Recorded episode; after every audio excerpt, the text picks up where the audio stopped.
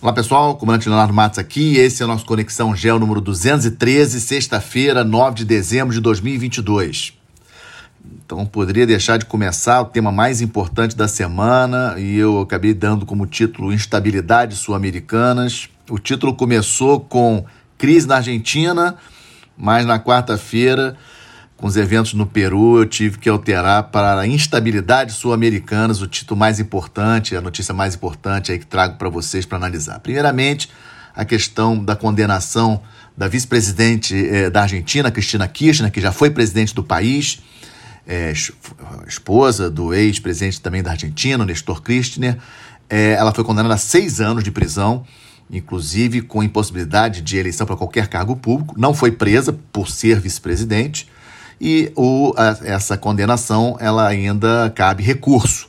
Mas a Cristina foi logo dizendo, lógico, falou que era perseguição política, e mas disse também é, que não se candidataria mais nada. Né? Sabemos que temos eleições gerais na Argentina em outubro de 2023, a Argentina numa situação econômica gravíssima, mas a popularidade da Cristina é, é, é bem alta especialmente junto às camadas mais é, humildes da população. Então, é, havia uma expectativa, muitas, muitas pesquisas já apontando a Cristina Kirchner como é, favorita para as eleições do ano que vem, para a presidência, mas eu acho que essa condenação enfraquece bastante essa possibilidade. Vamos aguardar os próximos passos. Obviamente, a Argentina é um país importantíssimo para o Brasil, terceiro maior parceiro comercial do Brasil. Então vamos seguir acompanhando. E dentro desse pacote instabilidade sul-americanas, o Peru, quarta-feira, vocês lembram que eu já estava comentando sobre isso? O presidente Pedro Castilho é um presidente de esquerda. Ele, ele se elegeu em julho do ano passado, julho de 2021. Já tinha passado por dois processos de impeachment no Congresso peruano e ia passar pela votação no parlamento agora, quarta-feira. E antes da votação, que ocorreria à tarde da quarta-feira, ele pela manhã ele resolveu, fez um pronunciamento aí totalmente sem sentido, é, dissolvendo o parlamento, criando aí, convocando aí eleições para uma constituinte, para fazer uma nova constituição no Peru. É, e, mas ele fez isso sem nem o apoio do seu próprio partido, sem ter o apoio de nenhum setor das Forças Armadas, ou seja, uma coisa totalmente descabida é, que acabou eh, virando até uma coisa meio de filme, né? O Castilho saindo do palácio presidencial em direção à embaixada do México para pedir asilo e, segundo fontes, os próprios é, seguranças dele impedindo a Polícia Nacional peruana chegando, interceptando o comboio do presidente e levando para a prefeitura de Lima, né? E no momento Pedro Castilho se encontra preso no mesmo lugar onde está o ex-ditador peruano Alberto Fujimori.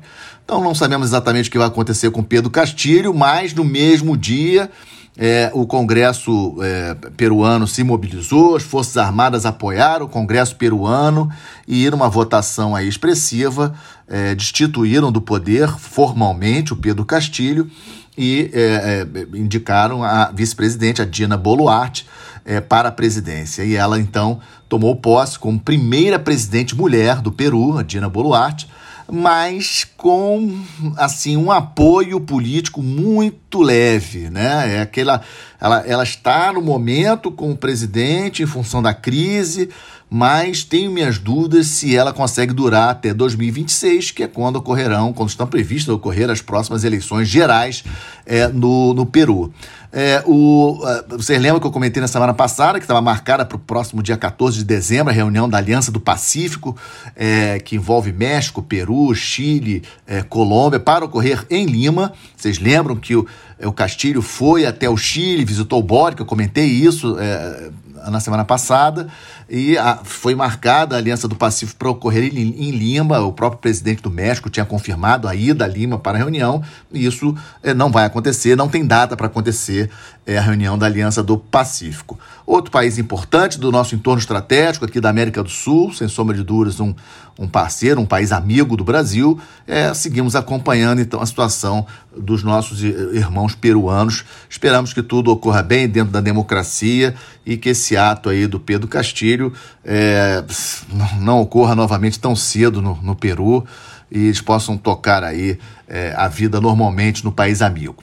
Segunda parte do nosso Conexão Como Tem Feito, atualização na guerra da Ucrânia, conflito aí que já está 10 meses de conflito. Na parte eh, do campo político, uma troca de prisioneiros entre Rússia e Estados Unidos essa semana, muita, muita é, blá blá blá na imprensa ontem sobre isso. Uma, uma atleta, uma jogadora de basquete americana, trocada por um é, é, ex-integrante do exército russo que estava preso aí há, há 10 anos lá na, nos Estados Unidos com acusações de contrabando de armas, traficante de armas, etc. Isso aí envolveu muito a mídia. É, mas no campo militar, a gente pode, é, pode dizer que, assim, de, de destaque, mais um ataque forte na segunda-feira, é, russo, contra posições ucranianas, especialmente na parte de geração de energia. Lembrando que já está a situação, é, o tempo já está bem frio, a temperatura já baixou bastante naquela região, né? ou seja, já mantendo aquela pressão na população ucraniana que convive agora aí com essa falta de energia e o presidente Zelensky, inclusive, já, já pediu já apoio da Europa e dos Estados Unidos com recursos para reconstruir a parte de energia. Em termos mas em termos de defesa, a surpresa da semana foi mais um ataque de drones dentro do território russo contra bases russas.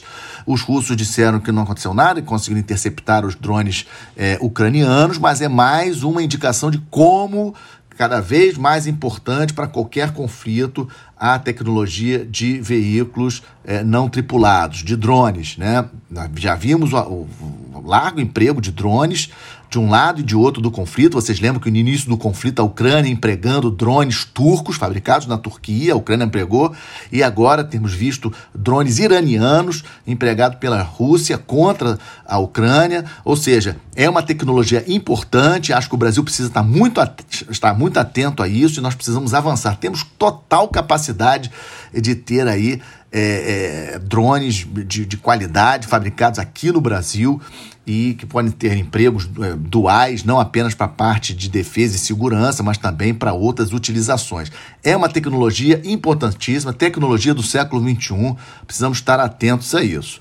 Com relação às posições em terra eh, das forças eh, russas e ucranianas, não temos muita novidade. Lembrando que esse período é um período difícil de evolução em função de chuvas, ou seja, o terreno já difícil de, de uma evolução em termos de carros de combate de, de ambas as partes, mas há uma expectativa, uma preocupação com a possível, eh, digamos assim, um possível contra-ataque, uma possível ação maior russa. Vamos lembrar que em setembro eles fizeram aquela convocação de reservistas, quase 300 mil russos foram convocados, obviamente é, russos despreparados para o combate, etc. Então, é, há uma expectativa de que esses russos estão sendo treinados, estão sendo armados e pode haver sim um emprego, uma nova ofensiva russa, porque é, os russos já disseram que querem sim conquistar tudo aquilo que vocês lembram que também em setembro é, a Rússia ela declarou como parte é, da Rússia é, algumas regiões da Ucrânia que foram tomadas parcialmente pela Rússia, mas a Rússia é, chegou a, fa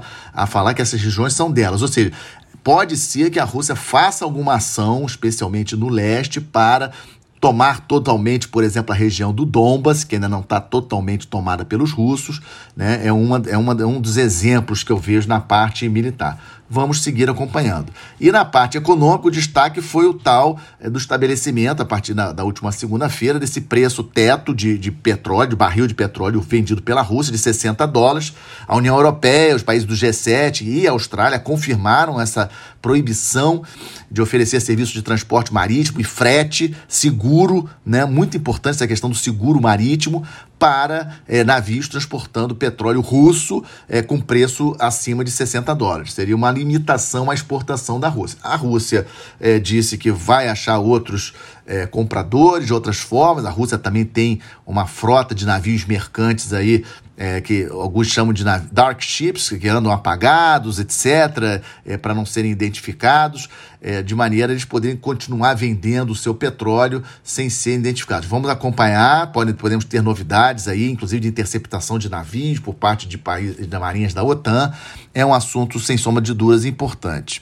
Na parte do Estamos de Olho, o primeiro destaque que trago para vocês é para ver onde é que o Japão vai. Essa semana, o primeiro-ministro do Japão anunciou que o governo vai destinar 318 bilhões de dólares nos próximos cinco anos, um plano de construção assim é, de, de, de defesa na, é, no Japão. E inclusive isso sim também um, um, dado muito importante alterar a estratégia nacional de segurança no sentido de permitir que o Japão possa atacar preventivamente, ou seja, se ele sentir que ele está sendo ameaçado por um outro país, por exemplo, Coreia do Norte, o Japão então modificando essa estratégia ele teria legalmente é, condições de fazer um ataque à Coreia do Norte antes de ser atacado pela Coreia do Norte se ele se sentir ameaçado. Isso é uma mudança muito importante na postura japonesa e vamos seguir acompanhando.